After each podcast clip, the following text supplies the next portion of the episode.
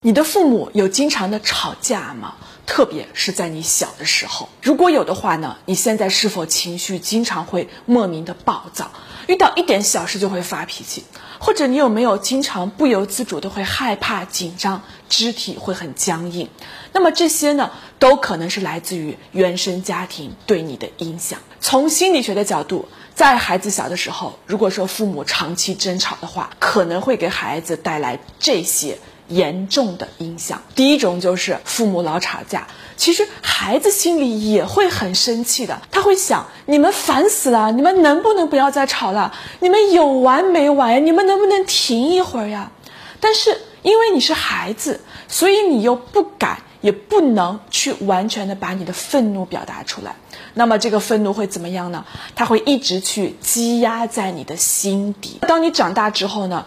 攒了这么久的愤怒，他就可能随时会爆发出来，让你情绪上头、情绪失控。第二种情况就是父母吵得太厉害了，不仅吵，有的时候甚至会抄东西、动刀子，甚至还会伤害到孩子。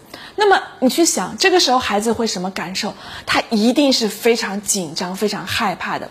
很多孩子跟我说，当他们父母吵架的时候，他们就只敢让自己去蜷缩在一个小小的角落里面，连大。气都不敢出一下。如果是这样的话，那么你的紧张、害怕也会一直积压到现在，导致你的身体也不会很柔软，非常的僵硬。甚至你跟别人说话的时候，别人可能眼睛一瞪，嗓门一提高，你的身体就会不由自主的紧张一下子。第三种情况是，父母吵了一辈子，自己呢是无所谓了，但是孩子。在目睹了父母失败的婚姻之后，他对婚姻就已经有了一个危险的预判。他会觉得说婚姻是不会幸福的。那么，如果他有这样的想法，他长大之后他就可能会恐婚，因为他觉得婚姻就是埋葬他人生幸福的开始。那么，以上这些呢，我还仅仅只是列举了其中的一部分。